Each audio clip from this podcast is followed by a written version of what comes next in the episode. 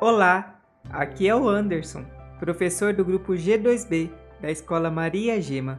E esse é o início da nossa jornada no podcast Poéticas das Infâncias. Um bate-papo através de áudio que você poderá ouvir quando quiser, no trabalho, lavando a louça ou até mesmo tomando um delicioso café. Vamos lá?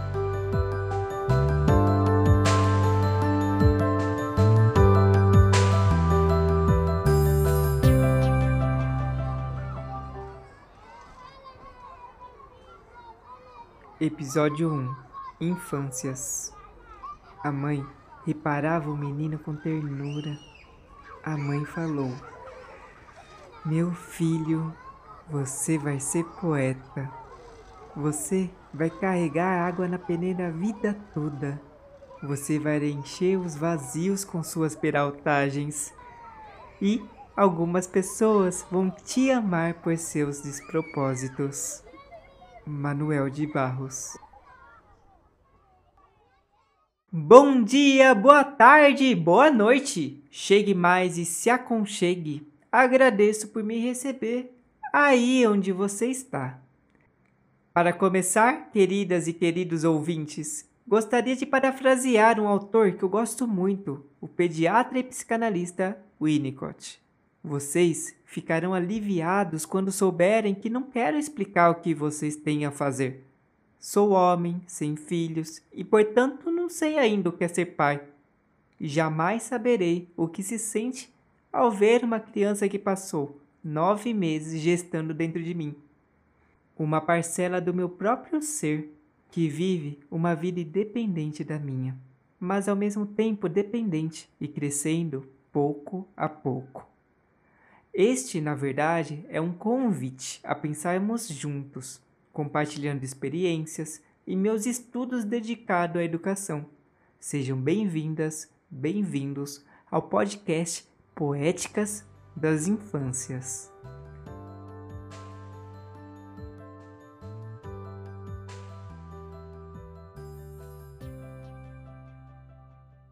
Como foi sua infância?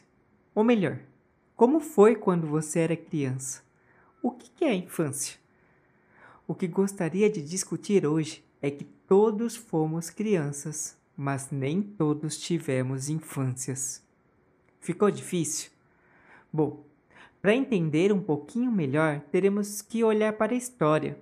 As pesquisas e teorias sobre a origem da infância são muito recentes, mas tem uma muito famosa de um historiador e pesquisador chamado Felipe Arries, de 1981, chamado História Social da Criança e da Família.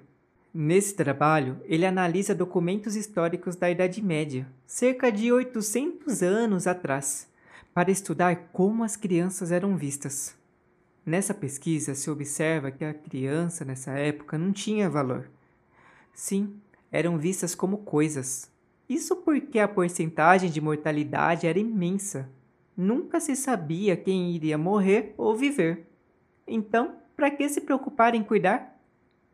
Segundo o autor, as pessoas não se podiam apegar muito a algo que era considerado uma perda eventual. Não eram dignas a se ter algum tipo de sentimento. Chocante, não é? A Ries faz uma relação do aparecimento da criança quando começa a aparecer nas pinturas, porém ainda eram vistas como mini-adultos. Após 400 anos dessa época que se começou a separar a criança do mundo adulto, começando uma organização da família em torno dela. Agora só se saía da infância ao se sair da dependência, ou ao menos dos degraus mais baixos da dependência. Bom, o que vemos aqui é que a infância demorou para ser descoberto, como se as crianças não existissem. E a Ries foi um dos primeiros a tentar perceber esse caminho na história.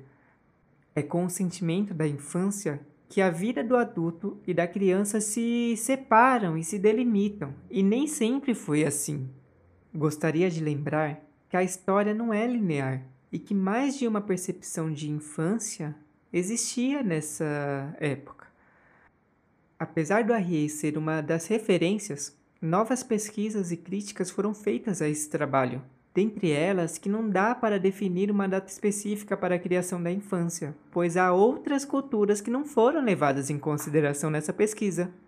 Além disso, como as crianças eram vistas nas classes mais pobres, ainda assim, não dá para não perceber o quanto a RIES foi um importante passo para começarmos a entender. Mas e hoje? Como se dão essas diversas ideias? Nunca esquecerei do documentário A Invenção da Infância, que mostra como no Brasil é muito discrepante a ideia e as vivências das crianças com a infância. Não tão longe, gostaria de contar um pouco sobre o meu pai. Meu pai é um homem negro e cresceu em uma família muito pobre que, vindo da Bahia, se estabeleceram em uma fazenda em Goiás. O dono dessa fazenda cedia um espaço para morar e eles tinham que plantar para o fazendeiro e para a própria subsistência, uma casa em troca do trabalho. Nascido na fazenda por uma parteira, só foi registrado pelos pais depois de um ano, quando conseguiram ir até a cidade. Desde os cinco anos começou a trabalhar, levando marmita para seu pai, meu avô, e trabalhando com a enxada, cortando árvore, fazendo cercas. Com seis anos, passou a ir para a escola que ficava na sede para aprender a ler e escrever. A escola também não foi um momento fácil para meu pai. Ele narra os momentos em que tinha que ajoelhar no caroço de feijão ou na pedra em frente à sala inteirinha. Os dias em que a professora jogava apagador nos rostos dos alunos, o preconceito que sofria pela sua cor, pela roupa que usava ou por ter que ir descalço. Certa vez, ele apanhou de palmatória da professora e, chegando em casa, apanhou de novo de sua mãe. E assim era seu cotidiano. Acordava de madrugada para ir a pé à escola. E aqui, para efeito de entendermos a distância da escola, é como se o lugar que ele morava fosse em Louveira e a escola no centro de Jundiaí. Eram horas atravessando a mata para chegar. Após três horas de aula, Voltava para casa, almoçava e levava marmita na roça para seu pai, e por lá já ficava para trabalhar. São muito mais coisas que aconteceram na vida do meu pai. Depois daqui, ele teve que trabalhar na casa dos patrões, longe de sua família, limpando, regando as plantas em troca de estudo e de comida. Mas gostaria de focar na idade até nove anos, tudo isso foi em 1976. Vocês percebem alguma semelhança com o que conversamos sobre a infância na Idade Média? Bom, já eu nasci em 1990, em Osasco, São Paulo. Eu nasci em hospital, cresci perto dos meus avós, não tive que trabalhar na roça.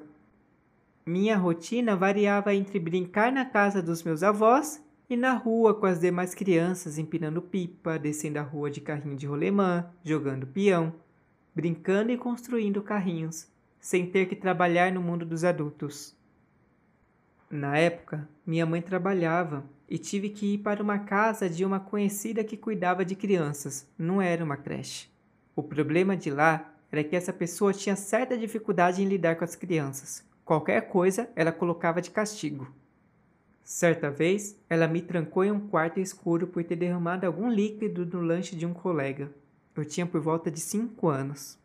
Quando minha mãe soube disso, ela me tirou de lá. Comparando as duas histórias, vemos uma enorme diferença, não é?